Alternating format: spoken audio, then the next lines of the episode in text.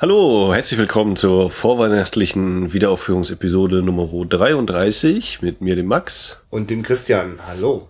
Alte Filme neu entdeckt heißt es auch äh, letztmalig in diesem Jahr vor dem Weihnachtsfest bei uns.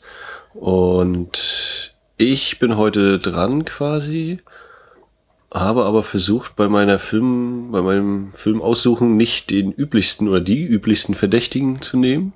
Das heißt, kein Stirb langsam, kein äh, tödliche Weihnachten, kein Kevin allein zu Haus, keine schöne Bescherung. Ja, ich meine, es gibt ja auch noch mehr als Renny Harlan-Filme. ja. Mhm. ja, nee, was hast du denn? Ich äh, bin für Tanz der Vampire heute. Oh, das ist schön, weil eine Lücke. Kennst du noch nicht? Nee, also ich glaube, ich habe mal, also irgendwie habe ich das Gefühl, ich habe den schon gesehen, weil ich kenne die legendäre Spiegelszene und ich äh, kenne da die tolle Szene mit Sharon Tate in der Badewanne, aber irgendwie kenne ich den Film dann doch nicht. Bin, bin gespannt. Also ja. ähm, ich habe ihn vor allem auch deshalb mit ausgewählt. Also er schüttet mir so ein bisschen im Kopf rum sowieso. Mhm. Äh, ich persönlich mag ihn eigentlich sehr gerne, aber äh, mein Eindruck ist, dass er auch eine sehr gemischte, äh, sehr gemischt aufgenommen wird, wurde und äh, mal gucken, ob und wie wir das dann vielleicht nach dem Film rausarbeiten können. Vielleicht gefällt dir auch gar nicht, dann haben wir das optimale Grundlagen-Ding hier, aber. Gehört auf jeden Fall immer zu den Filmen, wenn ich so Roman Polanskis Filmografie durchgehe, wo ich kurz so innehalte und denke, äh, wieso? Wieso eine Vampirkomödie? Und dann weiß ich ja auch mal gar nicht, ist das, passt das Label überhaupt, dass dem Film da aufgedrückt wird? Ja, natürlich schwingt auch mit, dass man weiß, dass wenig später äh, Sharon Tate, seine damalige Ehefrau, dann auch von der Charles Manson Family äh, brutal ermordet worden ist. Und das ist, glaube ich, also kennst du eigentlich andere Filme mit Sharon Tate? Also mir ist die äh, sonst auch gar kein Begriff außer in diesem Film. Ich habe keine Ahnung. Ja, das, das gehört ja auch dazu. Ne? Das, das, dafür bist du ja hier auch engagiert. Ja, du genau. und abwechselnd mit mir, Überall die keine Ahnung ja, äh, der Film ist von 67, glaube ich, meine ich. Also das Jahr vor dem Jahr, in dem die besten Filme alle rausgekommen sind. Ach so. Ist das eine Theorie, die du schon mal geäußert hast hier? Ja, also äh, dieser, dieser Zeitraum, ich glaube, äh, gerade wahrscheinlich auch wegen New Hollywood so äh, Mitte 60er bis so 72, 73 so, da ist ungeheuer viele Sachen, was heißt ungeheuer viele, die paar, die ich kenne, äh, sind unheimlich gut. Also 68 jetzt mal so aus der Hüfte, mhm. äh, spielen das Lied vom Tod, äh, Planet der Affen. Bonnie und Clyde. Clyde. So, äh, Reifeprüfung ist 67 noch zum Beispiel. Mike Nichols, mhm. kurz Also ich, ne, ist, ist schon eine These, bei der ich auch mitgehe. Ich war jetzt nur noch. Also wahrscheinlich kann man da, aber das ist so, dass wenn, wenn, wenn mal irgendwie jemand fragt, so bestes Filmjahr, da wäre bei mir, ich sag mal 68. Yellow Submarine ist auch, glaube ich, in dem Dunstkreis ja. irgendwo. ja. Okay, ich würde sagen, äh, gar nicht groß weiter rummachen. Wir machen jetzt hier kurz Pause und dann geht dieser Satz, den ich jetzt nicht beende, gleich weiter. Und jetzt ist der Film schon vorbei. So schnell geht das mit dieser Technik. Na, Max, ich hoffe, dass der Effekt auch gut funktioniert, wenn ich das einfach so zusammenschneide und auch Phonic das dann schön glatt gebügelt hat und dann klingt das einfach so, als hättest du einfach den ganzen Satz gesagt und kein Mensch weiß, dass wir dazwischen den ganzen Film geguckt haben. Ja, ich kann mir vorstellen, es ist dann wie in der, im Bus oder in der Bahn, wenn dann so, nächste Haltestelle. Eins, zwei, drei. Ja. Vielleicht sowas. Aber du hast dank deiner leichten Verschnupfung so eine schöne, sonore Gleichmäßigkeit in deiner Stimme heute. Das zieht sich dann durch. Ja, das war Dance of the Vampires.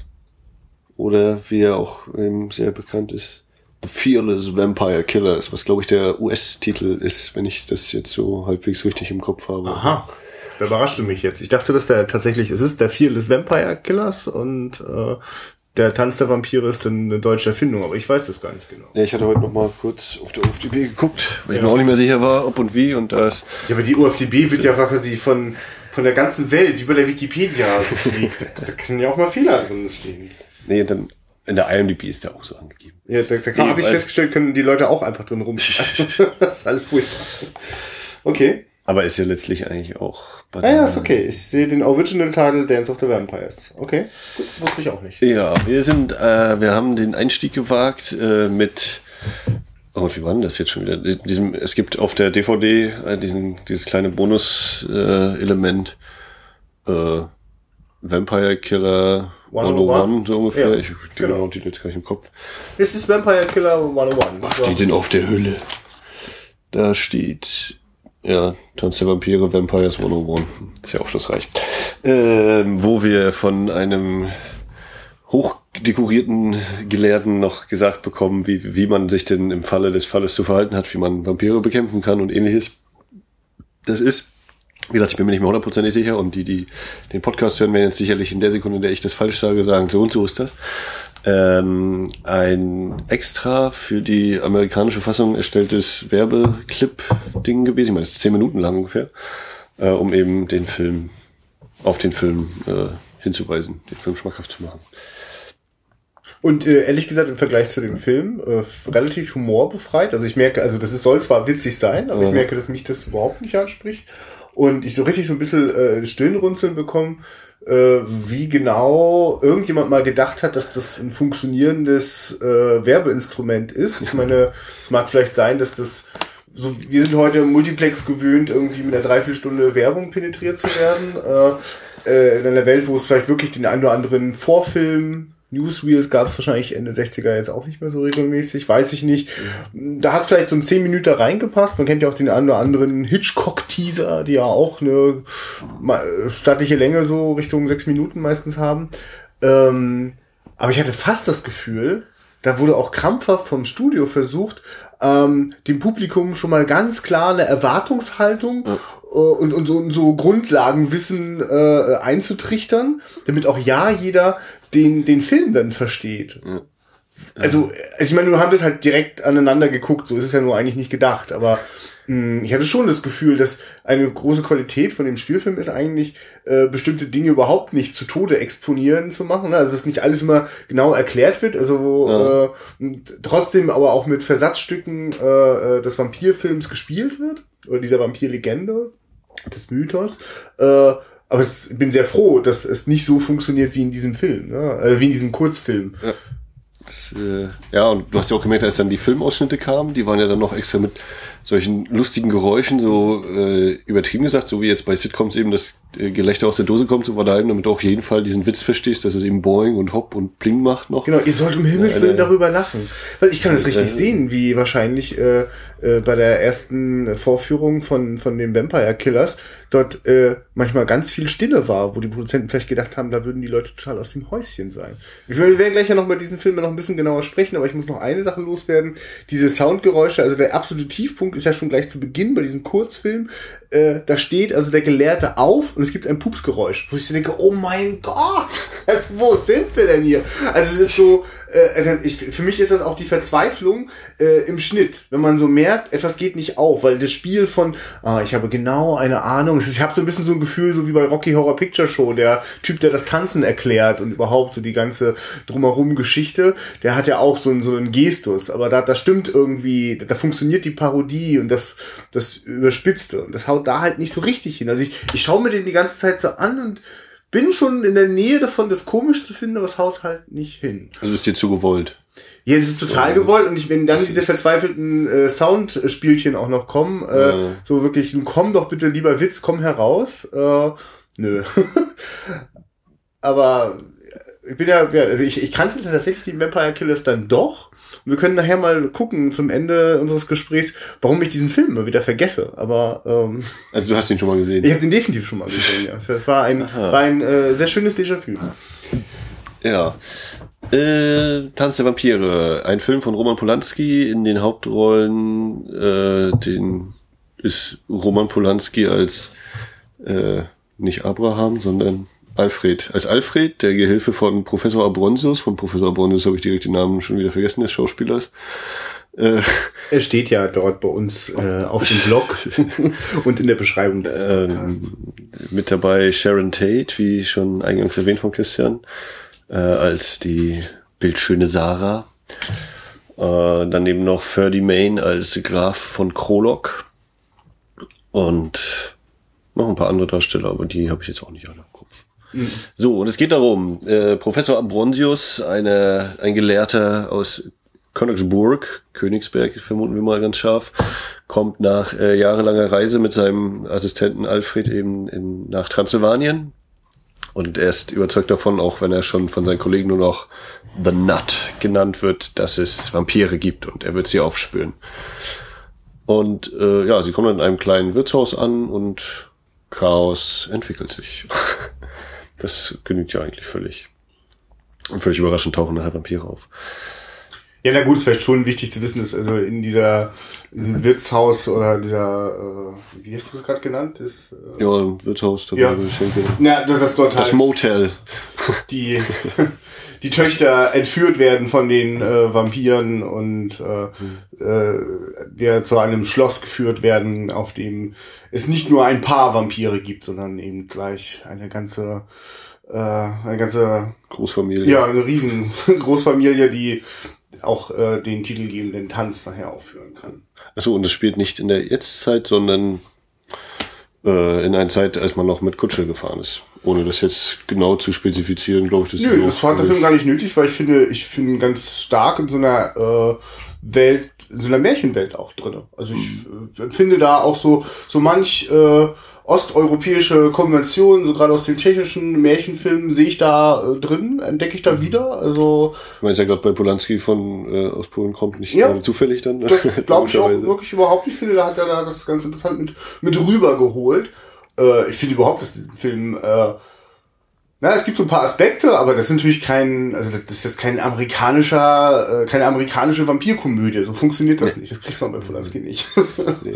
Aber ich würde da, glaube ich, gleich mit ansetzen wollen, was so Tricktechnik und alles angeht ja. und Ausstattung. Also ich, ich, finde die, die Ausstattung, die Kostümierung, die Maske, das, das ist alles sehr, was du eben schon sagst, diese Märchenwelt, das, äh, wird, ähm, finde ich sehr gelungen. Äh, die, die Abwesenheit von Computereffekten logischerweise 1967 ist, äh, sorgt dafür, dass man, dass ich mir das eben auch jetzt immer wieder angucken kann und nicht, natürlich wirkt es in gewisser Hinsicht irgendwo mal ein bisschen veraltet oder so, äh, was so nachher ein, zwei Kameraspielereien angeht.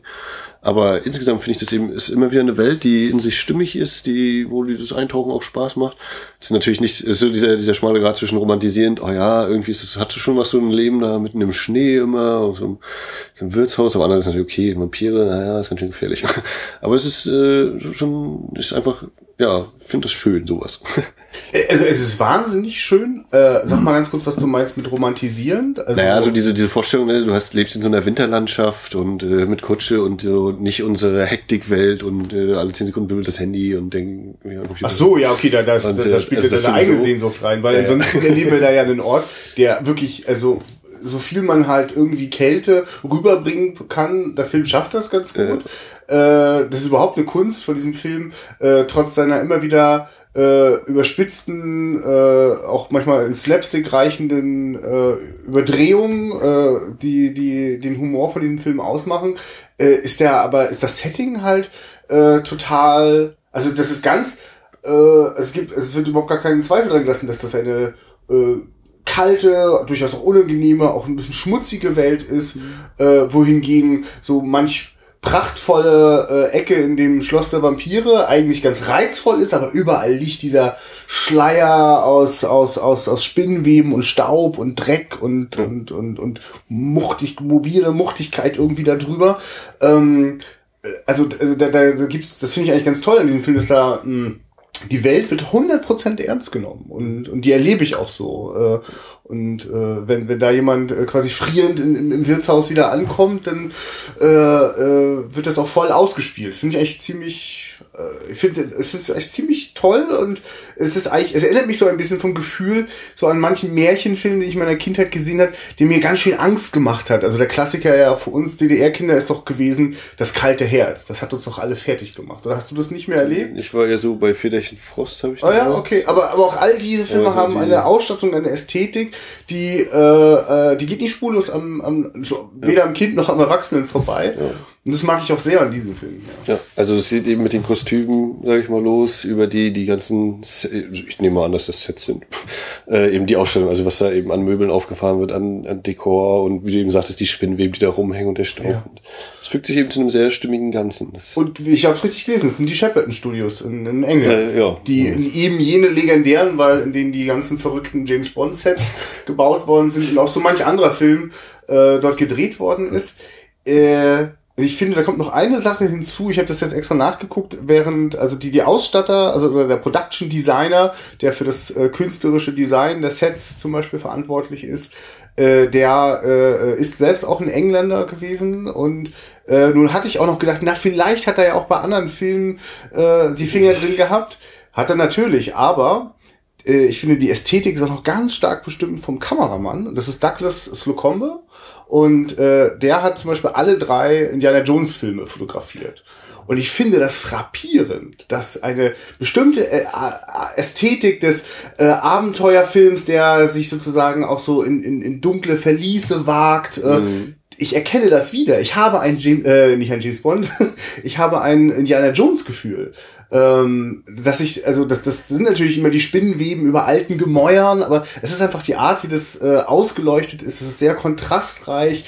Äh, äh, es ist ich, also ich kann das gar nicht, ich kann das, also märchenhaft trifft das dann schon irgendwie und, und irgendwie, äh, aber also märchenhaft mh, mm, gruselig so, ne? Also das ist, also es gibt da ja wirklich durchaus sehr spannende äh, Momente, äh, die, die also auch sozusagen in all ihren sozusagen mh, mm, äh, Gruselpotenzial durchaus auch ausgeschöpft werden. Also wenn also die ganzen Vampire dann äh, aus ihren äh, Verließen, aus ihren, aus ihren Gräbern wieder auferstehen, äh, das könnte halt so auch in, in, einem, in irgendeiner Hammerproduktion äh, mit drinne sein. Ne? Also es wird nicht irgendwie solche Sachen werden nicht comichaft abgemildert oder oder sowas. Also es ist halt auch, es ist halt auch kein Film für Kinder eigentlich.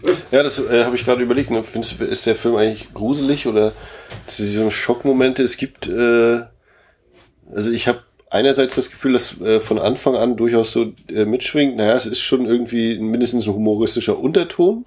Ja. Das ist nicht völlig bierernst, nee. aber es ist auch nicht so, dass es völlig frei mal von eben ein, zwei Schockszenen ist oder na, eigentlich, milden, milden Grusel. Ja, na, ich finde, ich finde, der Humor kommt immer dadurch, dass die Figuren äh, äh, fast alle immer so ein bisschen überspitzt sind oder manchmal sogar etwas stärker. Zum Beispiel der Professor ist halt schon ganz schön doll überdreht, ja. hat auch quasi sehr comichaftes Aussehen, ist halt so der verrückte Professor, ne? Mit den abstehenden äh, grauen Haaren und äh, Segelohren und Knollnase und, und kleines Brillchen. Also ich wüsste gerade nicht mehr, was man dem noch irgendwie äh, äh, ranklatschen könnte, um noch irgendein Klischee zu bedienen vom verrückten Professor.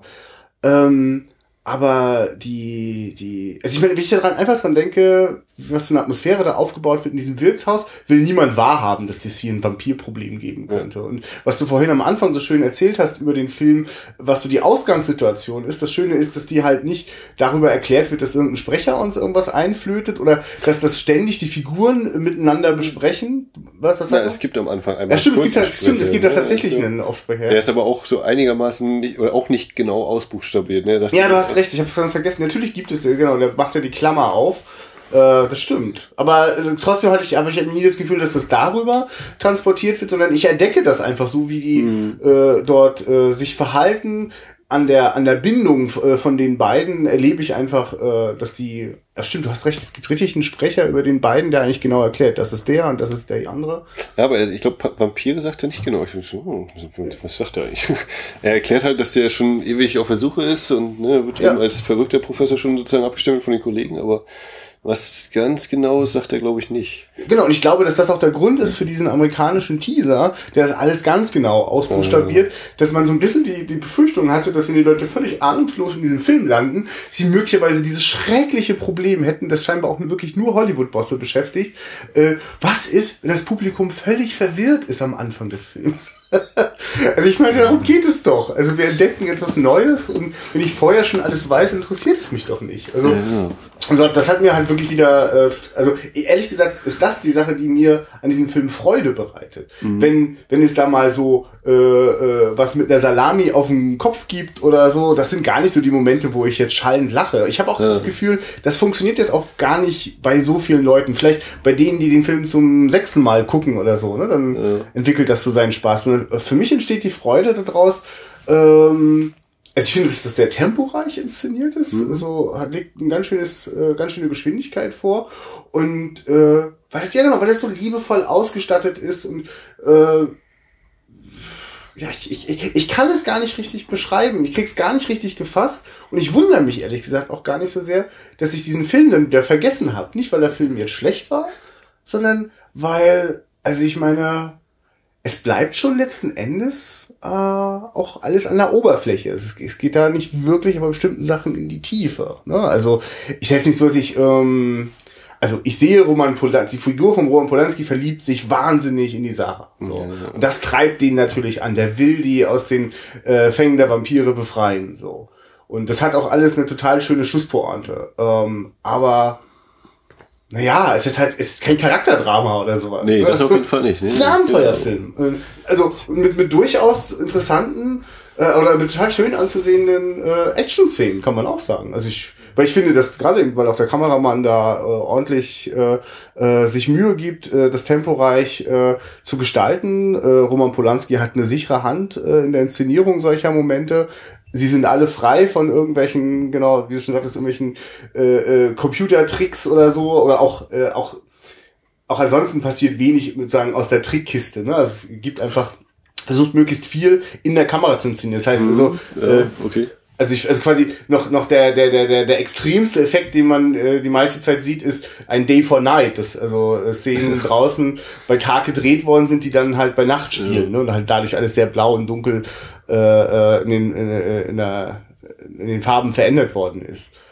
Ansonsten, genau, wird halt viel vor, äh, äh, vor, vor Kulissen gespielt. Ich, ich glaube, es ist komplett alles im Studio, also bis auf ein paar Außenaufnahmen, wo die im Schnee rumspielen, mhm. äh, sehen wir sie eigentlich ständig auch vor irgendeiner Fototapete. Äh, ist auch, das finde ich zum Beispiel auch so sehr, sehr, ja, weiß nicht, ob es liebevoll, aber es, was, was, damit geht das schon los, wenn, wenn der, die Vorspanntitel durch sind, dann, äh, so, als ob man rauszoomt und merkt, ah, das ist die Oberfläche vom Mond. Ja. Und dann kommt plötzlich eine, äh, die eine Ebene Landschaft, dann kommt noch eine Ebene Landschaft und dann ist die, dieses Bild dann so, äh, fertig und dann fährt die Kutsche da lang. Ja, ne, ich finde, das ist einer der extremsten Effekte. Sowas taucht ja sonst ganz selten auf. Also das mit solchen, äh, äh, genau, über mehrere Ebenen, äh, so, so ein Trick, äh, äh, quasi am Tricktisch, dann verschiedene Filmebenen zusammengepuzzelt worden sind. Mhm. Das ist übrigens wirklich auch toll, der Vorspann mit äh, den, den äh, äh gezeichneten Blutstropfen, also dieser Animation. Sehr, sehr schön. Und äh, hier finde ich ja geht eigentlich dieser, dieser feine Humor ja schon los. Also es geht los, los geht es ja damit, ja. dass der MGM-Löwe brüllt. Ja. Das wäre jetzt natürlich noch die Frage, äh, ob das jetzt ein MGM der Verleih war nur in Amerika oder ob das eben allgemein immer ist, weil es eine MGM-Produktion ist. Ich glaube, es ist eine MGM-Produktion, ja, wo sich der Löwe auf jeden Fall in einen äh, glatzköpfigen, äh, grau, grün, gräulich äh, Vampir verwandelt und dem ja. äh, tropft dann eben der der, das Blut vom Zahn und dieser Bluttropfen läuft dann durch die Credits und der letzte Credit, der eingeblendet wird, ist äh, Fangs bei Dr. Krankheit oder wie er da heißt. Also diese beiden Sachen rahmen das schon so. Und dann kommt, wie gesagt, diese drei Ebenen mit der Landschaft und dem Mond. Und dann sehen wir erstmals unsere Protagonisten. Aber ganz kurz, äh, hat das vorher jemals schon gegeben, dass so äh, damit gespielt worden ist mit den, mit den, mit den, äh, äh, also in der, in, in der Titelsequenz den, äh, die, den, den Produzenten vorspannen, ne, das, also den Filmstudio vorspannen, dass der sehr auf den Film umgeändert wird. Also ich erinnere mich aus der Zeit noch an 2001, äh, der einen, einen quasi futuristisch designten Löwen äh, reinbaut, das ist auch sehr ungewöhnlich. Äh, aber aber lange nicht so verspielt mit, ich sehe erst den, den klassischen MGM-Löwen, dann verwandelt er sich in Vampir. Also ich finde, das ist so ein Humor, der so heute so typisch postmodernes äh, ja. äh, Entertainment-Kino ist, wo das äh, wo alles möglich ist. Ja, also sonst würde ich wahrscheinlich, äh, würde ich jetzt vermuten, höchstens in einem Cartoon oder so, ne? Ja. Aber ich also, habe jetzt auch kein konkretes Beispiel. Ja, nee, genau, also auf, äh, finde ich auf jeden Fall bemerkenswert. Genau. Mhm. So, und dann äh, haben wir diese Kutschfahrt und das ist äh, die, die, so eine, die Kutschfahrt bildet den äh, erzählerischen Rahmen. Einerseits damit beginnen wir, wie eben die Kutsche ankommt in Transsilvanien und dann am Ende werden wir dabei sein, wenn die Kutsche Transsilvanien verlässt.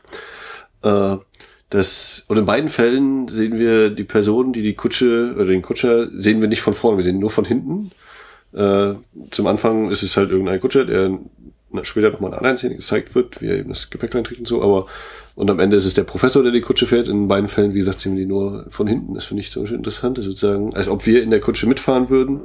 Und äh, was auch gleich dazu führt, dass äh, Polanski, äh, der da eben als erster aufwacht und so mitbekommt, oh Gott, hier laufen plötzlich wilde Hunde rum, wo sind wir? Äh, dass wir mit ihm so ein bisschen als Identifikationsfigur äh, in diese Geschichte gebracht werden sollen. Mit diesem kleinen Kameraspielerei, dieser kleinen Kameraspielerei. Ja, und dann kommen wir halt im Wirtshaus an und äh, da ist dann der Humor eben wieder, dass der Professor völlig eingefroren ist, er ist steif wie ein Brett und muss erstmal aufgetaut werden. Und das finde ich dann stark, wenn sie dann äh, in dem Wirtshaus sind. Wie dann äh, die ganzen bärtigen und total zugemummelten alten, älteren Männer da äh, rum sind, dann die Kamera, die alle so die Gesichter in Großaufnahme einfängt. Und dann finde ich stark, wie mit den ganzen äh, Blickachsen gespielt wird. Dann, äh, also Roman Polanski und der Professor sitzen nebeneinander und äh, dürfen ihre Füße in einer heißen Schüssel wärmen, in einer Schüssel mit heißem Wasser wärmen. Und äh, da ist dann die eine Gehilfin, die blonde Gehilfin. Äh, und Roman Polanski, das erste, was Roman Polanski von ihr sieht, wenn er eben so langsam hochguckt, ist der, der tiefe, tiefe Ausschnitt. Und dann ist die Kamera blickt sozusagen auf die, das Gesicht von Polanski und vom Professor. Und wenn Polanski eben nach unten blickt, fängt der Professor an, nach oben zu gucken, nach links, nach rechts. Und dann äh, schubst der Professor eben Polanski an und sagt, hier, guck mal da, Alfred, da ist äh, Knoblauch und da ist Knoblauch. Und die Kamera folgt dann auch dem, dem Fingerzeig des äh, Professor. Das finde ich zum Beispiel sehr, sehr, äh, ja, klar, ist wieder simpel, aber... Nee, nee, da passieren eine ganze Reihe von Sachen, wo innerhalb einer, einer, einer, einer Kameraeinstellung äh, sich ganz viele Bilder ergeben durch sehr geschickte Schwenks und äh, Kamerafahrten. Mhm. und das ist es eigentlich das, was man äh, gerade bei ähm, äh, Steven Spielberg das äh, immer wieder hervorhebt, dass er immer wieder danach sucht, in möglichst viel in eine einzige Einstellung ohne Schnitt hineinzupacken, ohne dass das jetzt so ständig gleich über die 10 Minuten Sequenz sein muss, mhm. ihm, die ihm ins Auge fällt. Aber es erzeugt dennoch eine also die, die Szene in sich wird mit einer anderen Spannung aufgeladen, wenn sich daraus immer wieder, also innerhalb einer Einstellung immer wieder neue Bilder ergeben. Und ich glaube, dass dieser Douglas Comp äh, da wirklich auch ein Meister drin ist. Also mir war gar nicht klar, dass das schon so früh auf der Bildfläche aufgetaucht ist. Der ist heute übrigens, äh, äh, also mittlerweile ist er 101 Jahre alt. Er ist noch nicht verstorben und ist schon sehr lange dabei im Filmgeschäft. Ja. Äh, und gerade dieses Jahr haben wir auch schon wieder viele bedauernswerte Fälle gehabt. Aber äh, um das mal ganz kurz, also ja. was, was mich äh, wahrscheinlich auch so ist, dass damit eben auch so viel erzählt wird, ne? ohne ja. dass man irgendwie jetzt äh, groß Dialog bräuchte. Man weiß sofort, aha, der Alfred, der Gehilfe, der scheint nicht unbedingt so auf die Mission, die auch immer sie jetzt noch haben, da fixiert zu sein, sondern der erfreut sich an den weltlichen Gelüsten und der Professor, kaum dass er erwacht ist, oh ja, hier bin ich, ah ja, und das, genau, wir sind hier richtig. Der ist sofort äh, fixiert, wird aber äh, natürlich auch, was du vorhin schon sagst, ist Salami auf dem Kopf äh, immer wieder mit, mit Slapstick-Humor äh, gezeigt, also das äh, ganz stark in dieser Hinsicht charakterisiert. Und das Schöne ist vielleicht eigentlich der, der Bruch, in dem wir das, äh, das erste Mal, dass wir einen Vampir in Aktion erleben. Also ganz, also äh, der Moment, wenn äh, die Sarah im, äh, im die Sarah möchte immer wieder baden. Ja. Genau. Und wie dieser Vampir durch dieses äh, Oberlicht äh, dort im, im Dach eingelassene Fenster wieder da so durchbricht, herunterschwebt, zubeißt und wir sehen dann äh, wieder auch ein subjektiver Blick. Roman Polanski schaut durch äh, das Schlüsselloch und wir sehen das blutverschmierte, äh, den blutverschmierten Mund äh, von dem Vampir. Also das ist ein richtig, das ist ein Horrorbild. Da gibt es auch gar keine, für mich gar keine komische Überspitzung. Klar, der guckt vielleicht irgendwie so ein bisschen entsetzt, aber das ist in dem Moment ein, ein schockierendes Bild und äh, und interessanterweise wird der Biss selbst, der ist gar nicht groß zu sehen. Es ist wirklich so dieses, der Graf kommt runter, sie gucken sich an, sie will noch schreien, er hält ihr den Mund zu und nähert sich dem Hals und dann kommt eben dieser Umschnitt. Ja, also äh, tatsächlich gibt es tatsächlich ein Bild noch, wo er beißt und sie so zappelt, aber das, da ist die Kamera weiter entfernt. Also wir sehen nicht wirklich jetzt, wie die Zähne am Hals ansetzen. Mhm. Das ist so ein bisschen. Äh, und damit sind wir jetzt wahrscheinlich schon wieder bei, bei einem ganz äh, großen Thema, die das Thema äh, Sexualität, Vampire, Sexualität im mhm. Film. Äh, wenn sie dann eben so zappelt, äh, das lässt sich ja durchaus auch übersetzen mit, sie haben eben Sex und ja. so wie das Wasser da gegen, wie sie durch das Armwacheln da das Wasser gegen die Wand spritzt, ist das eben äh, wie eine Ejakulation. Ne? Also finde ich, ist äh, deutlich mhm. damit äh, verbunden. Gerade eben, weil ja äh, Polanskis Alfred eben ja sowieso schon immer nur auf die Brüste guckt überall und von ihr schon in dem Gespräch, bevor sie ins Bad geht, ja. sagt sie ja so, ja, und äh, ich habe es in der Schule, äh, habe ich angefangen, das zu mögen. Und wo man Polanski, mhm, ja, ja, und äh, ist es okay, if I, do you mind if I take, get a quick one oder was sie sagt? Und er so, oh. Ja. Ja, also er denkt jetzt, also eine, diese völlige Doppelbödigkeit, ne? Sie meint dieses unschuldige Baden, sie kommt ja auch in, in einem weißen mhm. Nachtkleid da hinein, diese völlige Unschuld. Und Roman Polanski ist natürlich nur noch aus, oh, jetzt wird hier also gleich, wir gehen jetzt ins Bettchen oder wie? Und dann geht sie eben weg. Und das ist, diese äh, sexuelle Unterton kommt ja natürlich auch später wieder mit äh, Herbert, dem Sohn von Graf von Kronok, der ist eindeutig äh, eben homosexuell konnotiert. Und äh, ja, deswegen ist dieses, dass sie nun ausgerechnet haben, Wasser, das Wasser wird ja, es wird auch mal wieder gezeigt, wie das Wasser gegen die Tür spritzt, im wahrsten Sinne. Und das ist, äh, finde ich, ein sehr eindeutiges Bild.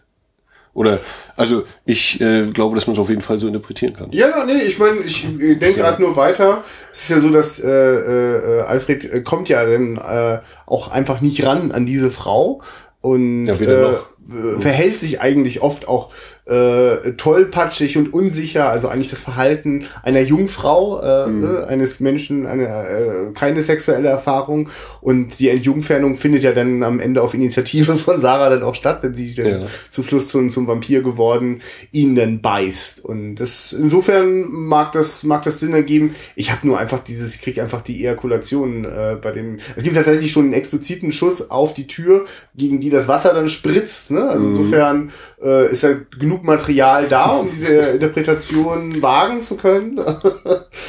ähm, für mich war es, glaube ich, so ein Stück weit einfach mh, so ein symbolisches Bild für, für quasi äh, das Blutspritzen sozusagen. Ne? Also Ja, das, gut, das- aber das aber ist auch was ist denn das Blutspritzen anderes? Ne? Also das, das, das, das, das Lebenselixier spritzt weg. Äh, Also das, das kann man schon mit Ejakulation gleichsetzen. Und das ist dann eben auch gerade, wenn dann eben äh, sie dann wieder reingucken und äh, dann ist natürlich der Waschzuber leer, weil der Vampir Sarah mitgenommen hat. Und was wir sehen, ist eben der Schaum und auf diesem Schaum sind ein paar rote Flecken. Und das ist ja auch wie dann eben, Mhm. Ja, äh, wir gucken jetzt mal auf das Laken, ob dann Ja. auch wirklich das, das erste Mal war. Ja, das ist ja auch dann, ja. ähm, das ist ja die, die zweite Nacht, die sie in dem Wirtshaus verbringen, wenn der Vampir tatsächlich auftaucht. Und infolge der ersten Nacht, wo wir erfahren, dass Joini Chagall, der Hausherr, gerne mal bei seiner ja, Fasstochter, bei seiner Angestellten, äh, der blonden Dame, vorbeischaut, weil ihm seine Frau anscheinend nicht äh, so das ist, was er haben möchte. Äh, kommt es da eben in der Nacht zu einigen Irrungen und Verwirrungen. Salami auf den Kopf, hatte Christian schon gesagt. Äh, und am nächsten Tag äh, ist dann der Professor bei Jolny und seiner Frau und erklärt ihnen, ich bin ja nicht völlig blöd. Irgendjemand hat mir auf den Kopf gehauen. Und das finde ich, äh, ist auch wieder ein sehr starkes Bild von der Kamera, die, wo dann sich mehrere Ebenen auf dem Set auftun. Wir haben rechts am Rand eben den Professor. Am linken Rand sehen wir äh, schon etwas weiter weg von der Kamera ist der Professor die, die äh, Frau, die eben da am Kochtopf steht. Äh, ein bisschen weiter mittig ist Jolny, der das Kraut zusammenstampft da, glaube ich, in seinem in dem Topf. Und noch weiter hinten zwischen dem Professor und Jolny äh, ist die die blonde äh, Angestellte, die da auf dem die den Boden schrubbt.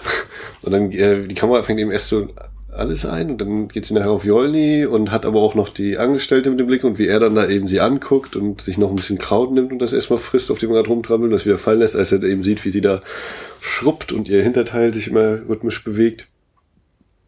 Äh, das nochmal so als, äh, was ich an der Kamera, warum ich die Kamera so mag, oder was, was ich, ja, Ja, ich stark bin finde. persönlich auch sehr glücklich über dieses äh, CinemaScope-Filme, die wirklich keinen Millimeter ungenutzt lassen, äh, maximal ausnutzen, äh, dass das Bild so stark in die Breite geht, dass sich äh, viele Kleinigkeiten da noch hineinschieben lassen und das Bild verdichten.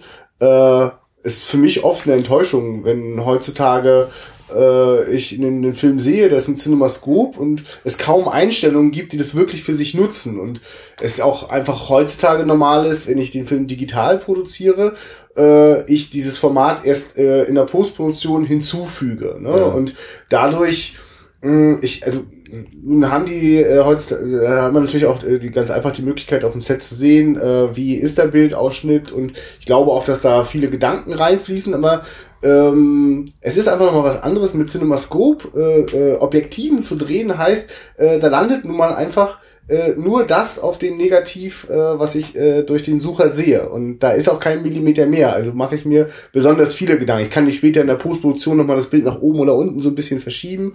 Und äh, diese Präzision, die da drinnen liegt, diese, ähm, das Bild wirklich voll zu packen und den maximalen Effekt herauszuholen, und vermisse ich oft, äh, wenn ich heute in einem Kino einen äh, Film in voller Breite sehe. Das äh, funktio- funktioniert hier sehr gut. Das ist ja auch in der Nachtszene davor, äh, wenn wir im Zimmer der blonden Angestellten sind, dann kommt die, äh, einfach so, dass die Kamera zeigt die Wand mit der Tür, links ist das Bett, wo die äh, blonde Dame ist, und dann geht die Tür auf, die Frau von Jolny kommt hinein und guckt sich um, wo ist er denn, wo ist denn jetzt nicht zu sehen? Und dann fährt die Kamera so langsam zurück und wir sehen ganz rechts am Bildrand hinter der Tür mhm. natürlich so als kleinen Witz äh, versteckt er sich da und hofft nicht entdeckt zu werden. Ja.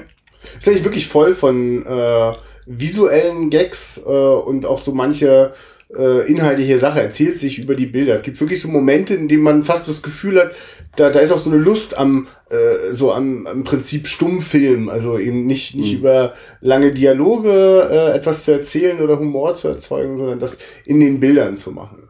Weil ich jetzt schon immer wieder blond gesagt habe, was mir oder was ich auffällig fand, war äh, die, die Farbwahl. Also wir haben die, die Blonde nachher in einem ja doch gelben äh, Kleid zu sehende Angestellte. Sharon Tate, äh, Sarah ist eben mit feuerroten Haaren und nachher auch einem knallig roten Kleid ausgestattet. Äh, Roman Polanski trägt eine schön äh, offensivrote Schleife.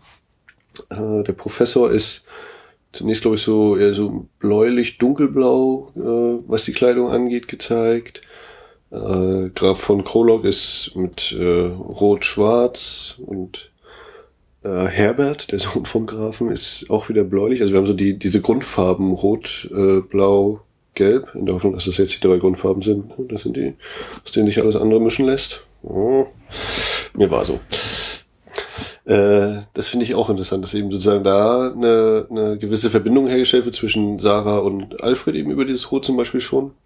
Also natürlich auch im Blut noch wiederfinden, das könnte man wahrscheinlich noch weiterspinnen, aber dass da eben äh, ganz stark drauf setzt. Und dann haben wir eben die, die, den weißen Schnee sehr häufig. Wir haben eher so schwarz, dunkel, äh, in Anführungszeichen schmutzig, so das, das Wirtshaus oder die anderen Männer im Wirtshaus. Eher fast, so in Anführungszeichen farblos. Sämtliche Locations sind so, so monochromatisch gestaltet. Also das ist schon so extrem, dass äh, äh von der Ästhetik gibt es Einstellungen, gerade wenn so das rote Kleid von Sarah gegenüber all den blass äh, geschminkten und kostümierten äh, Vampiren so richtig einem ins Auge springt. Äh, äh, man würde in der Gegenwart würde man mit äh, wunderbaren digitalen Möglichkeiten verschiedene Bildbereiche äh, äh, so bearbeiten, dass der gleiche Effekt entsteht. Aber äh, zu der Zeit war es halt möglich, chemisch an dem Film halt das ganze Bild in eine oder die andere Farbrichtung zu bewegen, aber nicht einzelne Bereiche isoliert. Und äh, das hat man halt wirklich über die Ausstattung äh, gemacht. Also das heißt, Setdesign und Kostüm gehen da so Hand in Hand, um das so stark rauszuarbeiten. Also es gibt halt wirklich einige Einstellungen, die sehen wirklich großartig aus, gerade weil eben mit diesen Primärfarben so stark äh, gearbeitet wird und sich dann das Set wirklich entsprechend zurücknimmt. Würde mich nicht wundern, wenn es dort äh, jede Menge Mitarbeiter gab, die nochmal schnell äh, mit Schmutz und Staub immer wieder drüber gegangen sind, ja. bis so der Farbkontrast gestimmt hat. Ja. ja. Äh ja, jetzt habe ich gerade keinen Aspekt, zu, wenn mir direkt in den Sinn kommt. Äh.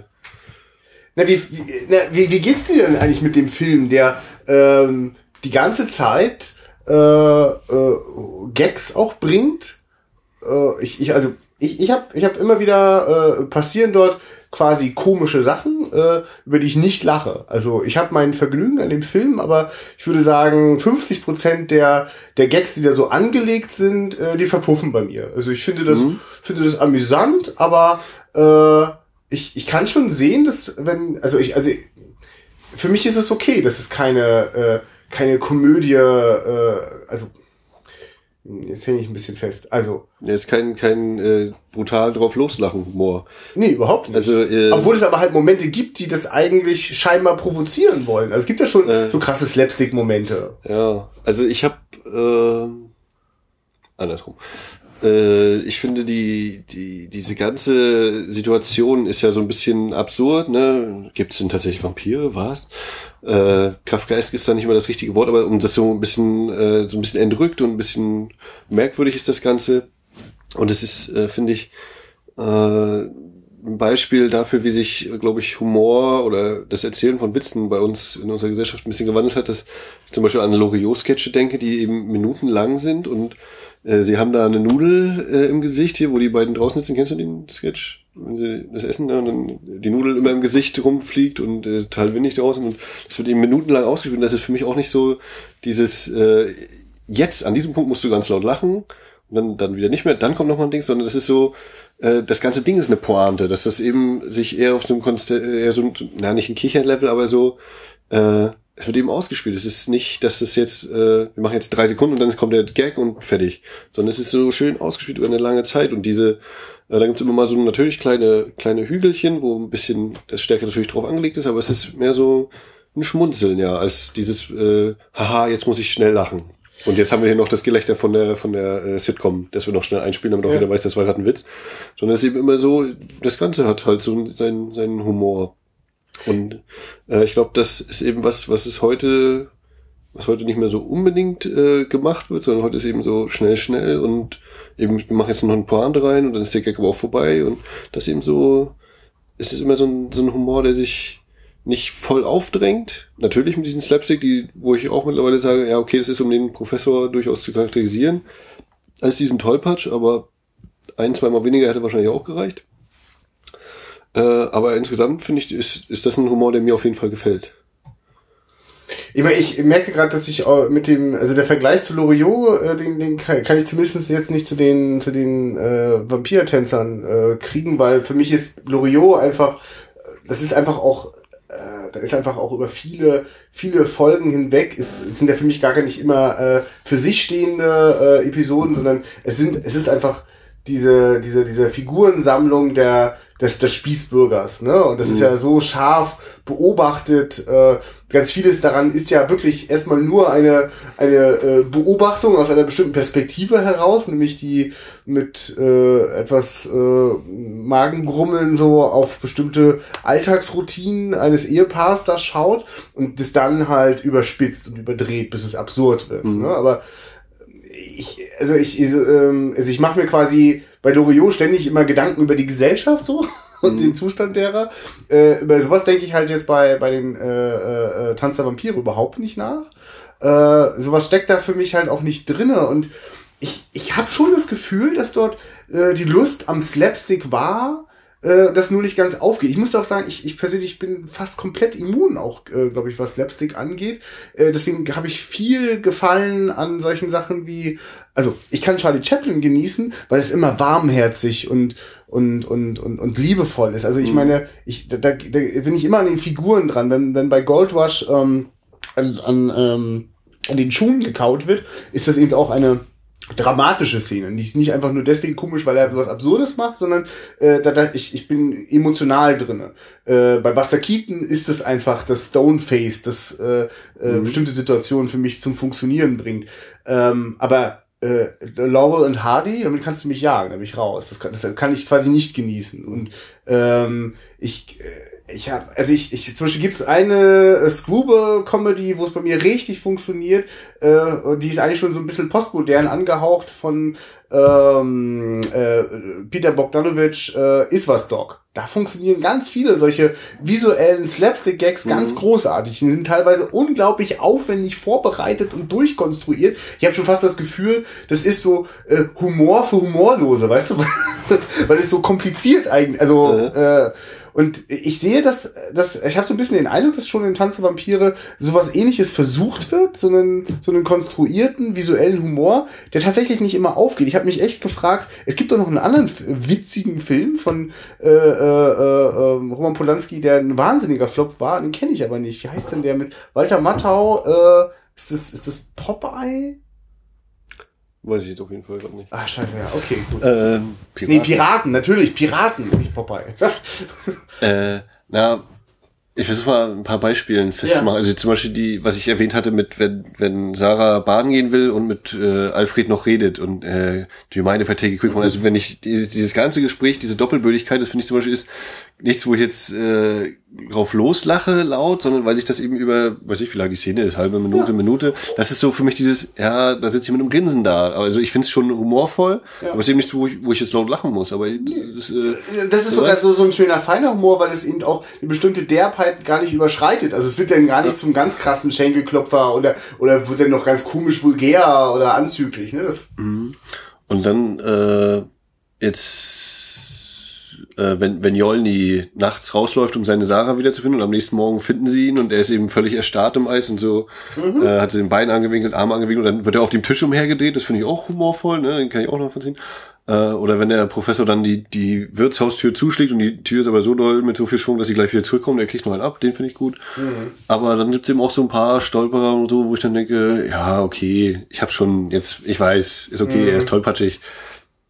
Ich finde auch dann, wenn er wieder im, im Schloss äh, sich ständig in den Spinnweben und immer mehr mhm. Spinnweben und Dreck und Staub um sich herum hat, das finde ich äh, schon wieder, weil es in dieser Steigerung und dann nochmal und nochmal, ja, es gibt ja, ja auch diesen, diesen Humor, äh, da bringe ich jetzt so ein Simpsons-Beispiel, das war mal in irgendeinem Audiokommentar, wenn äh, die Simpsons-Familie ähm, Zeugenschutzprogramm aufgenommen wird, äh, um sich vor Sideshow Bob zu verstecken und der natürlich äh, unten am Auto klebt und dann macht er sich ab vom Auto, steht auf und dann das erste, was er macht, er tritt auf eine Hake und die knallt ihm voll ins Gesicht. Und dieser Gag wird so lange ausgereizt, äh, sagen sie dann auch im Audio, bis er wieder lustig ist. Das heißt, er mhm. dreht sich um, tritt auf die zweite Hake, tritt auf die dritte Hake.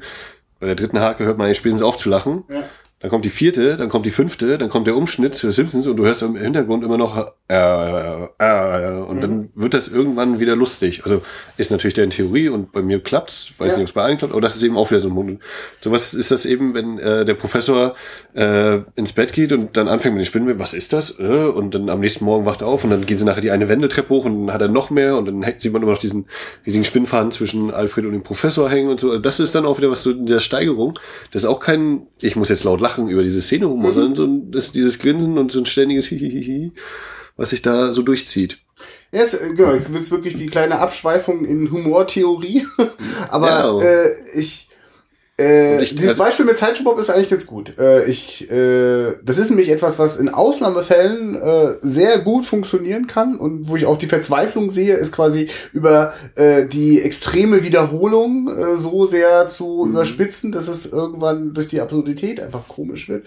Aber äh, es ist definitiv etwas, was für mich immer brandgefährlich ist, weil man beginnt dann natürlich auch seine Figuren quasi zu verkaufen. Und damit meine ich, äh, jetzt geht es nur noch darum, dass dieser Scheiß-Gag, dass der funktioniert. Da wird er so lange drauf rumgekloppt, bis man eigentlich sämtlichen Rahmen, den man mit den Figuren und deren Charakterisierung ja steckt, also wie dumm oder wie extrem ist eine Figur. Ne? Mhm. Wenn es ein bestimmtes Maximum überschreitet, damit es bitte doch jetzt der Witz endlich funktioniert, äh, da, da, das macht manchmal die Figuren kaputt. Also äh, für mich ist das zum Beispiel auch der Grund, warum ich auf gar keinen Fall, ich hasse American Dad. Das funktioniert für mich überhaupt nicht, weil es einzig und allein darauf aufbaut und immer seine Figuren verrät. Also ich weiß überhaupt nicht, was die Figuren sind, weil sie sind immer das, was dem Gagschreiber gerade einfällt. Und mhm. ich liebe an Simpson, dass es über viele äh, Staffeln, die ich gesehen habe. Ich weiß nicht, ob das auch in den aktuellen Staffeln noch so ist, aber all die, die ich verfolgt habe, so die ersten zehn, äh, haben sich für mich dadurch ausgezeichnet, dass äh, ich in der Regel mich darauf verlassen konnte, dass äh, man den Figuren treu geblieben ist. Weil mhm. wenn man es schafft, den Figuren treu zu bleiben und dann noch den absurden Humor hinzubekommen, ist das ganz toll. Und ich, ich das heißt ganz oft, glaube ich, so eine Gratwanderung wie da eben mit Sideshow Bob. Aber mhm. wenn das quasi immer wieder passieren würde, dass man quasi immer wieder einen absurden Gag einfach so lange macht, wenn es dann nicht mehr zur Figur passt, ist das komisch oder in die Situation. Mhm. Und äh, eigentlich ist das Beispiel, wo du beschrieben hast, wie äh, ähm, die Roman Polanski mit äh, Sharon Tate da so äh, so rumschlawinert, dann hat das einfach Genau, das ist ja in den Figuren angelegt. Sie ist die Naivität, sie meint überhaupt nichts anderes, als sich jetzt baden, äh, zum Baden vorzubereiten. Und er ist einfach so heiß, dass er nee, nichts anderes denken kann, als mit dieser Frau zu schlafen. Und da, das, da, daraus kann man natürlich ganz tolle, humorvolle Funken schlagen. Und das ist zum Beispiel auch ja, so eine ganz kleine Feinheit. Ne? Sie kommt eben rein, äh, das Haar so zum hochgesteckt und dann fällt es nachher, rieselt es so einmal herab ja. und dann ist ja auch so, uh. Ja. Und äh, aber um das mit dem Humor noch mal kurz ja. zu bringen, äh, können wir auch direkt am, am Film machen und diesen äh, Vorschau-Ding, was wir hatten, ja. wo dann eben kommt in der Vorschau, ja, äh, das Heilige Kreuz, das wirkt und sie müssen sie so hinstellen. Aber wenn sie einen jüdischen Vampir haben, dann hilft das nicht. Und versuchen sie gar nicht erst einen Davidstern vor einem arabischen Vampir, das wird die nur herausfordern und diddledem. Und im Film ist das ja auch vorhanden und da ist ja. das einfach nur, dass äh, Jolny zu der Blonden reinkommt, sie hält das Kreuz hin er fängt an zu kichern und sagt, oh boy, you've got the wrong vampire. Und das reicht. Und da wird auch gar nicht erklärt, ja, wieso, ja. hä? Ach so, er ist Jude, ohne dass das nochmal konkret ja. ausgesprochen wird oder so. Ne? Das, da ist der Witz eben nochmal ganz anders, eben nicht ausbuchstabiert, mhm. sondern zack, einmal. Und in, diese, in diesem äh, Anteaser-Ding ist das eben äh, bis zur letzten Note ausgespielt. Und dadurch natürlich auch wieder anders, wo ich es auch nicht so super schlecht finde in dem Fall. aber das äh, im Film deutlich äh, präziser dann gebracht. Ja, ja ich finde, find, das ist einer der wenigen guten, gelungenen Gags äh, bei diesem Vorfilm, weil es einfach eine schöne äh, äh, Überspitzung äh, von, von religiösen Konflikten ist. Ne? Also, und äh, wenn du das, aber wenn du jetzt hier den äh, Davidstern hochhältst, das sieht ein Araber na dann, ne? Also, es ist halt, also daraus bezieht das dann da seine Komik. Aber klar, ich mag den Gag äh, mit dem jüdischen Vampir auch sehr gerne, der sich vom Kreuz nicht beirren lässt. Ja, äh, um dieses Thema mit den äh, zwischenmenschlichen Beziehungen aufzugreifen, äh, wenn wir dann ins Schloss kommen, der, hatte ich ja schon gesagt, der Herbert, der eindeutig als äh, homosexuelle Figur gekennzeichnet ja. ist. Äh, das finde ich auch so stark gemacht, dass dann, äh, wenn Alfred und Abronsius sich in der Bibliothek äh, rumtreiben, in dieser riesigen Bibliothek des Grafen Krolok. Krolok war, glaube ich, auch, ich bin mir jetzt auch nicht mehr hundertprozentig sicher, der Name äh, in Nosferatu vom Vampir. Du, wie so oft, ich halte mich dann immer zurück, wenn ich es nicht weiß, keine Ahnung. Und äh, äh, während äh, Abronsius eben in irgendeinem Lehrbuch äh, umschaut, oh Gott, ja, und das ist ja wunderbar, hätte ich nur die Zeit, äh, hat äh, Polanskis Alfred eben so ein kleines Büchlein, wie man den anderen verzaubert, so dass er einen liebt, äh, Büchlein in der Hand und das und da ist er dann auch auf dem Weg durchs Schloss und äh, Herbert findet die dann und oh, was haben wir denn hier? Aha, Nummer 70. Lege den Arm auf die Schulter des des Objektes und dann macht er sich da eben an den ran. Das finde ich auch, äh, ja, ist eine sehr interessante Komponente. Ähm, so habe ich auch nicht äh, alle Vampirfilme dieser Welt gesehen, um zu sagen, das ist jetzt der erste, in das mal so aufgegriffen wird, das Thema. Ich meine, 66 war Dracula mit Christopher Lee und Peter Cushing, Cushing. Äh, Vampirfilme gehören so normalerweise jetzt etwas, was überhaupt nicht in mein Beuteschema passt. Deswegen, also mhm. ich kenne einige von den moderneren, hier äh, Neil Jordans äh, Interview mit einem Vampir. Ich kenne keinen einzigen der Hammerfilme, bewusst keinen der Christopher Lee Dracula-Geschichten. Äh, da bin ich äh, ganz, mhm. ganz ahnungslos. Also äh, ich stelle einfach mal mit in den Raum, dass das einer der ersten Filme ist, wo das dann auch mal eben auf äh, gleichlich schlechtliche Beziehungen mit äh, anspielt. Und das ist ja auch dann äh, eben wenn wir jetzt wieder die äh, Entstehungszeit äh, ein bisschen mit ins Auge nehmen, 67, so, ne, Swinging 60s, freie Liebe, dass das da vielleicht auch äh, sich irgendwie mit eingeflochten hat dadurch. Ohne dass jetzt mal so einfach mal wieder so ein bisschen mhm. steile These mäßig das raushauen hier. Äh, ja. Und das, äh, dann ist ja auch einmal, äh, dann äh, versucht Herbert natürlich Alfred zu beißen Alfred kann noch schnell weglaufen. Und das ist zum Beispiel so eine Szene, die ich auch äh, sehr humorig finde. Dann äh, läuft er eben Alfred in den Gang und fängt an, im Innenhof äh, oder der Gang um den Innenhof herum loszulaufen. Und Herbert guckt ihm kurz hinterher, überlegt los. Nee, er bleibt einfach stehen, weil er sieht, aha. Und wir du schon sehen auch, ja, aha, er läuft jetzt einmal im Kreis, der Alfred, und dann ist er wieder bei Herbert. Also das ist auch so schöner, einfacher Humor und die Szene ist auch nicht gerade kurz. Das ist auch so, wo, wo es wirklich ausgespielt wird, ne? wo du eigentlich schon äh, nach zwei von vier Ecken weißt du, okay, er wird jetzt wahrscheinlich zu ihm laufen. Er ist an der dritten Ecke angekommen, er wird jetzt zu ihm laufen, er kommt an der vierten Ecke an. Okay, jetzt ist er gleich, ah, jetzt ist er da. Und das ist auch so dieses Ausspielen, ne? Das, mhm. das, diese, bis eben, du weißt es eigentlich schon, aber trotzdem, und, äh, ich finde, der wirkt auch. Also, ja, die ist gut gespielt an der Stelle. Also, ja. man, man weiß gar nicht, ob das immer hier in unserer Zuhörerschaft gerade bewusst ist, dass Roman Polanski ja als Schauspieler angefangen hat und hat in einigen, äh, äh, also zum Beispiel in einem Film von äh, Alexander Weider äh, mitgespielt. Äh, das es ist war, war noch ganz jung und ist durchaus ein überzeugender Schauspieler, der aber auch weiß, was glaube ich so seine Grenzen sind. Und der ist eben der, der, der, der tollpatschige und manchmal doof guckende äh, und überhaupt nicht so äh, furchtlose Vampirkiller. ja, das ist übrigens auch, weil ich ja gesagt hatte, oder der, der Originaltitel ist eben Dance of the Vampires, dieses Fearless Vampire Killers ist ja eigentlich auch nochmal so ein äh, gewollter Gag mit drauf, ne? Das ist so ja, okay. äh, furchtlose Vampirkiller und dann, ja, was erleben wir? Das ist natürlich alles andere als furchtlos. Wenn sie da eben proben, den, den, äh, oh Gott, wer ist das auf, auf Deutsch, das Steak, äh, den, den Pfahl ins Herz zu bohren und also nur testweise an einem Kissen, dann sehen wir eben, wie Polanski dem Professor auf den Daumen haut und so, also auch wieder so ein kleiner Humor. Ja gut, aber ich meine, für mich ist das ja ein Film, der, äh, der existiert ja äh, auch einfach auf den Säulen all der anderen Vampirfilme, die es mhm. gegeben hat. Und insofern mag ich äh, dieses äh, Vampire Killers äh, also das, das weckt, also ich mag das Spiel damit, eine Erwartungshaltung zu wecken, die nicht erfüllt wird. Ne? Und ja. also ich finde es schon echt interessant mit dem, also ich meine, gibt es denn einen animierten Vorspann mit diesen Blutstropfen, wo der Blutstropfen dann äh, nicht auf den äh, Vier des Vampire Killers landet, sondern auf Dance of the Vampires? Das würde ich ja, würde ich ja gerne mal einen Screenshot von sehen. Ja, müssen wir nach England fahren und Kopien suchen. Ja. Ist ja interessant. Äh, ja. So, wir können eigentlich mal zu dieser großen Ballszene kommen. Falls du dazu etwas sagen möchtest. Wie, wie hat die dich denn in deiner Déjà-vu-Haltung. ja, na, es ist, es ist immer toll.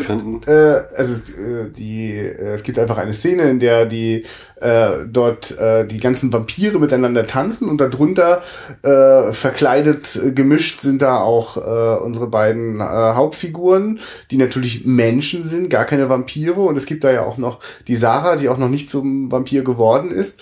Und äh, schon vorher wird einmal eingeflochten, dass Vampire sich im, im, im Spiegel nicht zu sehen sind. Keine nach, Kleidung, nach gar nichts. Elibori, Professor Elibori. Ja, genau. Professor Elaborate.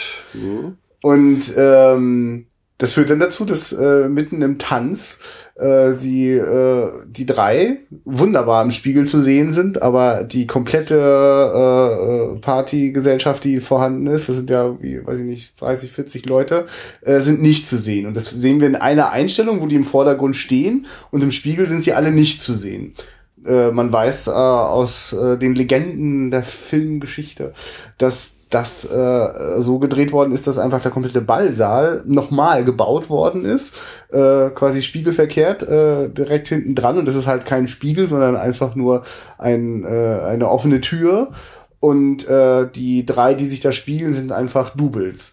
Ähm, das Ding ist immer, wenn man das hört, dieses der Ballsaal ist nochmal gebaut worden. Das, also ich habe das erzählt bekommen auf eine Art und Weise, wo ich mir eine unfassbar einen riesigen Spiegel vorgestellt habe, was alles unglaublich äh, pompös ist. Und äh, so ist es ja gar nicht. Es ist halt äh, eine ziemlich totale Einstellung.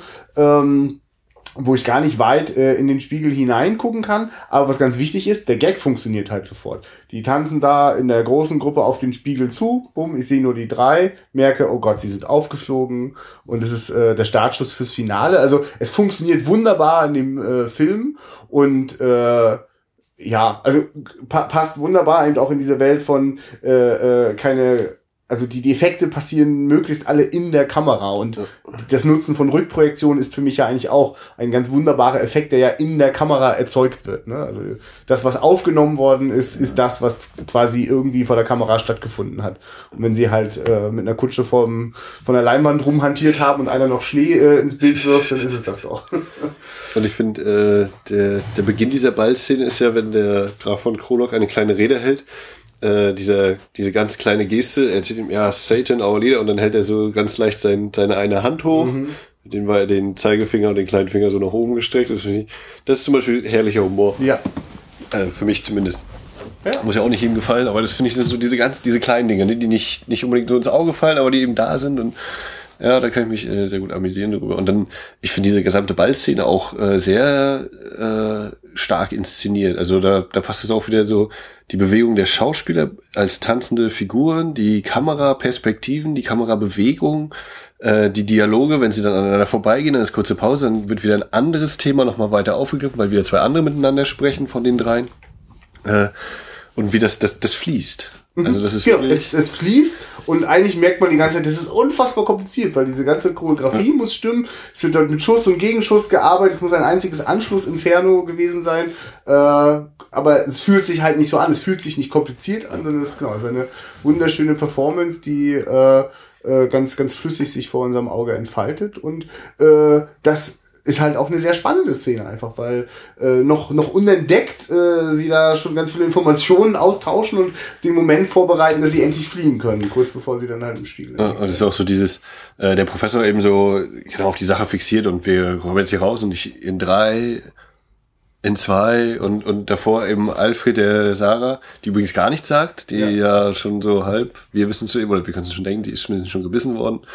Ja. Äh, Alfred, der eben sagt, ja, wir haben dann einen Termin in Venedig. Oh, Venedig, das Meer, die Sonne. Wir werden uns ewig lieben können, so ungefähr. So dieses, der eben voll daran endlich aufgeht und ja, ich habe mein Glück gefunden und das muss ja jetzt was werden. Aber das ist ein äh, schönes Beispiel, genau. Äh, äh, die, wir sehen von Anfang an, äh, seit sie dort in diesem Schloss ist, sehen wir, also erstens sehen wir, wie sie äh, von dem äh, Grafen dort gebissen wird. Ja. Und wir sehen auch immer wieder äh, die beiden äh, äh, Punkte an ihrem Hals, die Bisswunde. Ähm, das Geile ist halt einfach, es wird halt nie so thematisiert, dass das irgendjemand jetzt erklären müsste. Naja, also wenn er sie gebissen hat und sie dabei nicht getötet hat, dann ist doch eigentlich klar, was jetzt passiert. Äh, aber das wird halt dann, also das, das wird so fast also es wird so eindeutig nie thematisiert. Der, der Professor sagt zwischendurch mal, ja, da müssten wir noch eine Bluttransfusion machen. Aber Eine Bluttransfusion, genau, after transfusion. ja, ja, genau. Aber es läuft halt so parallel. Also da wird zu keinem Zeitpunkt erklärt, wie jetzt genau so eine Bluttransfusion abläuft. Mhm. Und äh, äh, äh, wenn dann halt die große Schlusspointe kommt, dass sie schon längst ein Vampir geworden ist und ihre Zähne reingräbt, dann ist das, also dann funktioniert das, ohne dass mir das vorher zu Tode erklärt Mhm. worden wäre. Und ich glaube aber, dass es äh, wenn, wenn du jetzt den Filmproduzenten fragst, der würde immer ganz unsicher sein. Und nee, da müssen wir noch eine Szene haben, in der das genau erklärt wird. Schreib mir noch eine Zeile. Und ich glaube, dass das äh, aus irgendeinem Grund äh, mittlerweile wieder Filmproduzenten da die Macht sich zurückerobert haben. Und so entstehen oft Ja, dass, dass, Filme, du die, das weiteste Publikum auch erreichst. Das Ja. ist auch wirklich der, der allerletzte, das, genau ist eine versteht. Katastrophe. Sowas braucht die Welt einfach nicht. Äh, und nochmal ganz kurz das mit Ja. After the Transfusion. Ja. Äh, Das finde ich auch so, dieses, ne, eben Alfred, der ihr vorschwemmt, ja, und wir werden zusammen sein und ah, Liebe, Liebe. Und dann eben der Doktor, ja, wir bereiten dir eine Transfusion, tanzen weiter und dann wird es dir wieder besser gehen. also diese völlige unterschiedlichen Sachen da, diese herangehen, sich da eben auch wieder findet. Und was mir gerade wieder einfällt, ist, äh, wie, wie Alfred nach der ersten Nacht im Schloss zum Professor sagt, ja, ich habe einen Gesang gehört so, und äh, was mir jetzt auch gerade wieder richtig bewusst wird, ist, und dann, die- dann hört er wieder dieses, diesen Gesang, diese Stimme anscheinend, so ein Säuseln. Und er kommt, das ist eben die Szene, wo er zu Herbert kommt, der gerade sich ein Bad einlässt. Also wieder, wir haben wieder ein Bad. Äh, und offensichtlich äh, mindestens ein Gemisch aus dem Geräusch des einlassenden Wassers und Herbert hat wahrscheinlich da irgendwie gesungen. Ne? Nun könnte man sich ja, um dieses Homosexualitätsthema nochmal aufzugreifen, fragen, naja, äh, hat sich ähm, Alfred jetzt wirklich nur, hat er einfach nur vermutet, dass es Sarah ist oder hat er vielleicht auch irgendwo gewusst, nein, es ist nicht Sarah, aber es klingt trotzdem sehr schön und vielleicht fühlt er sich ja doch irgendwie angezogen. Ne? Das wird auch wieder nicht äh, hundertprozentig gesagt. Also er, er, wenn er dann von ihm so angeschmachtet wird, dann äh, fühlt er sich schon so ein bisschen unwohl und möchte irgendwie weg und so, aber Du, seit du die äh, Ejakulation thematisiert hast und damit äh, so die, die, die, die, die sexuelle, äh, den sexuellen Reifungsprozess von Roman Polanski dort so äh, ins Licht gezerrt, äh, ja, es passt schon dort rein. Also äh, dieses, äh, dass er, äh, dass er, während er dort auf dem Schloss ist, es nicht nur darum geht, äh, die Sarah zu erobern, sondern auch sich so seiner eigenen sexuellen Identität eigentlich sicher zu sein und zu wissen, was möchte er eigentlich. Und äh, Sa- Sarah beantwortet das am Ende für ihn mal. Und das kannst du ja, das kann man ja noch äh, viel weiterspinnen, wenn man den, den Pfahl natürlich wieder als das Phallus-Symbol nimmt oder auch klar. die Salami, die die Frau dem, dem Professor am Anfang auf den Ja. Kopf haut. Äh, die beiden, und da passt dann vielleicht auch dieser Slapstick wieder äh, überdeutlich rein, die kommen eben nicht zum Schluss, die kriegen das nicht hin. Es wird nicht eine erfolgreiche Fehlung durchgeführt. Mhm. Die sind beide sexuell nicht äh, in der Lage dazu. Mhm. Sowohl also der Professor aus, aus Altersgründen vielleicht, weil er dann eben sogar mit Spinnweben und äh, Staub und alles hat. Und äh, ja, äh, Alfred ist eben noch nicht so weit oder wie auch immer man das dann sehen möchte. Ja, das ist schön. Genau, weil ich habe quasi die ganze Zeit das einfach genossen, dass so eins von den typischen, also wenn ich selbst nicht noch nicht viele gesehen habe, erwarte ich natürlich von jedem Vampirfilm, dass immer so richtig schön knackige Empfehlung dabei ist. Und dann passiert das eigentlich einmal in dem Film. Das äh, ist eigentlich ein schönes, ähm, ein schönes Beispiel für den für den für den äh, hintergründigen Humor von diesem Film, dass er einfach mit solchen Erwartungshaltungen spielt und vor allem äh, eine große Lust daran hat, sie nicht zu erfüllen. Aber ja, es hat auch ein Stück weit was damit zu tun, dass die alten Männer das nicht auf die Reihe bekommen. Und gerade auch Jolnis Ehefrau, die dann eben gesagt bekommt, hier, du musst deinem jetzt schon gebissenen und toten Jolni den, den Pfahl da durchhaben. Was ins Herz? Und dann dreht sie den Pfahl eben zum Professor und Ja. sie ist plötzlich diejenige, die die Macht hat, die Ja. eben sexuell auch die Oberhand hat, die ja auch Ja. immer wieder nach ihrem Mann guckt und ihn auch findet und immer wieder zu sich ins Bett kriegt, erholt, ne? Und äh, ja. Und deswegen ist diese ganze Thema Sexualität, also das ist ja auch sowieso bei, bei dem Original Dracula-Roman ja auch schon komplett mit drin, logischerweise. Aber das ist eben hier auch wieder äh, auf viele Varianten ausgespielt.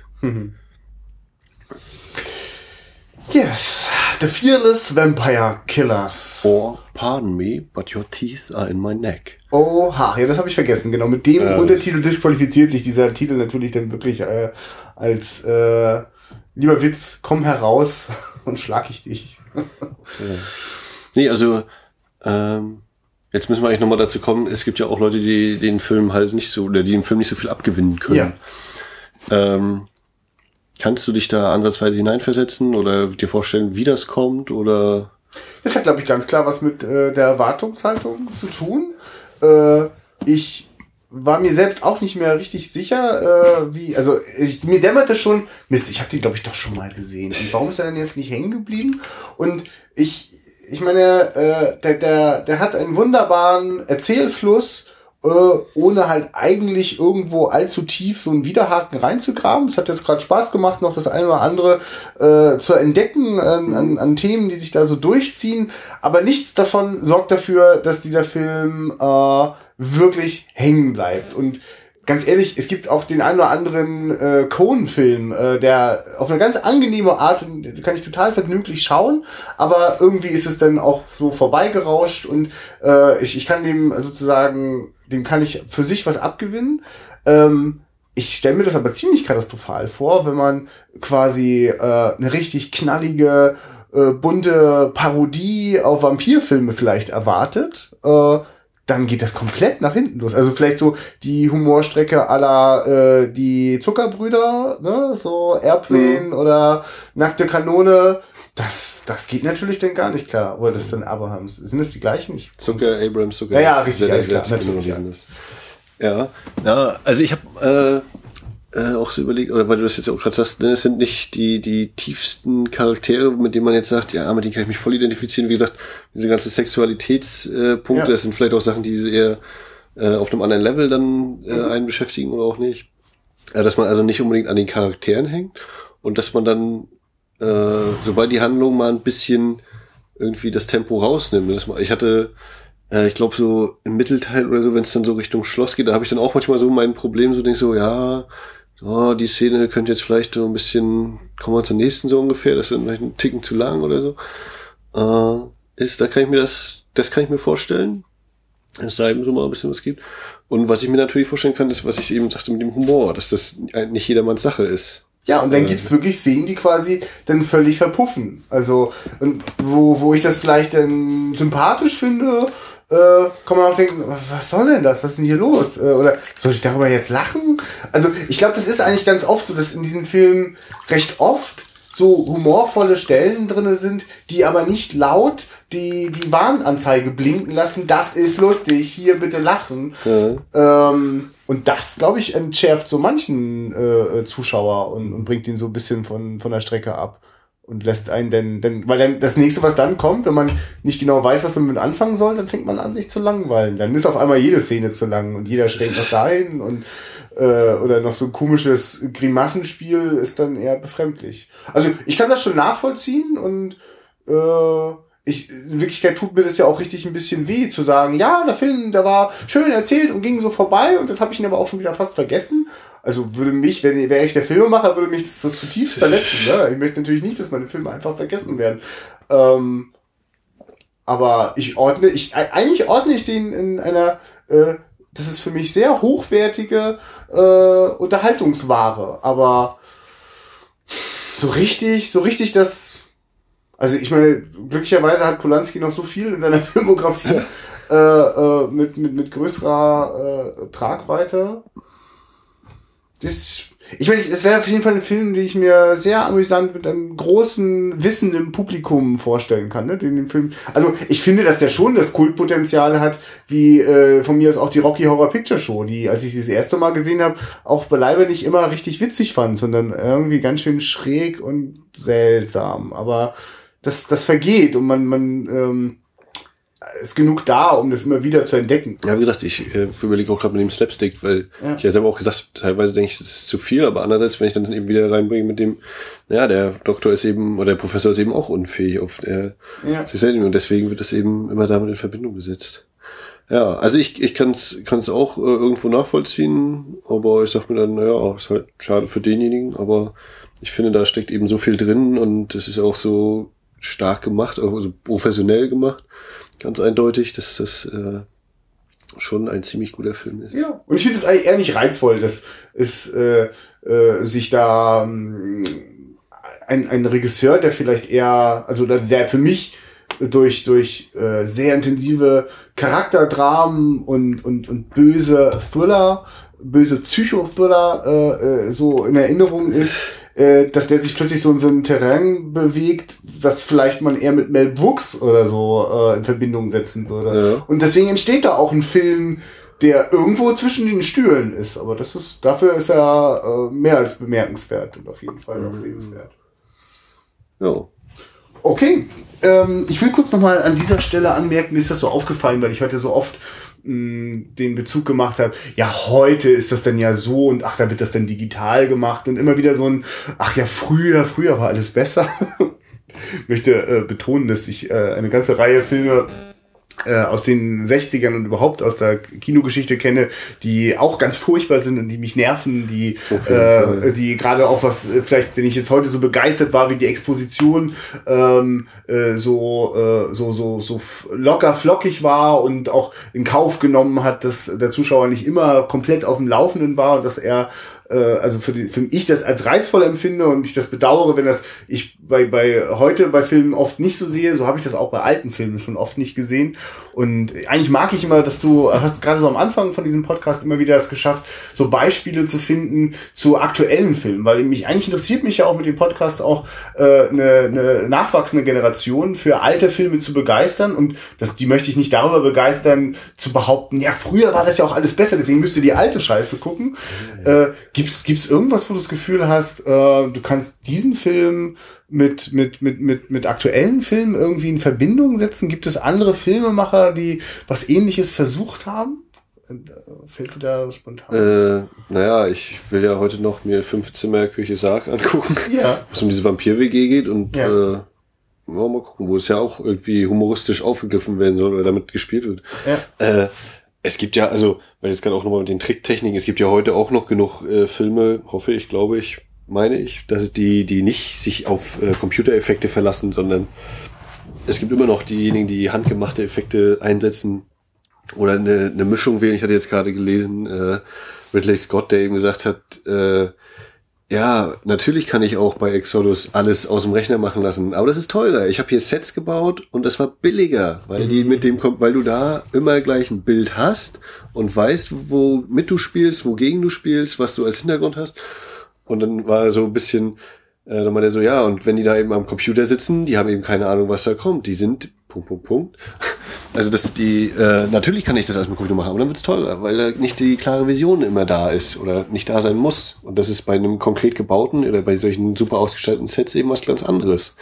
Und ich mag das einfach. Ich mag, dass ich das Gefühl habe, ich kann das fast anfassen. Und äh, es gibt, also ja, ich äh, hoffe, dass sich äh, äh, auch Filmemacher für das Echte begeistern können. Nicht nur, weil es vielleicht dann sogar noch billiger ist als das Digitale, sondern einfach, weil das, das ist etwas, was man intuitiv einfach auch spürt. Und äh, auch dieser Film braucht für bestimmte Totalen mit irgendwelchen abgedrehten Vampirschlössern, baut er auch äh, äh, Tricktechnik äh, ein. Ne? Also wird dann so ein Matte Painting wird dann gebaut. Ja, ne? Damit, aber das ist ja auch alles noch ja, ja, ja, ja, gut, aber ich meine, der letzten Endes ist das Digitale auch nur eine äh, äh, aktuelle Entsprechung davon. Denn hier ja, die, kann ich ja, na klar, ist, du wenn, kannst wenn es nicht so, mehr in die Hand nehmen, theoretisch. Ja, natürlich besteht beim Digitalen immer die Verführung, äh, wenn es erstmal in 3D gebaut worden ist, wir können könnten jetzt mit der Kamera so herumfliegen ja, ja. und rein ins Fenster. Und, und noch, noch eine Band hinten bei Jabba mit dazustellen. Und, das finde ich übrigens eine ganz. Äh, hast du die Parodie auf den aktuellen Star Wars Trailer gesehen? Die ist ganz toll.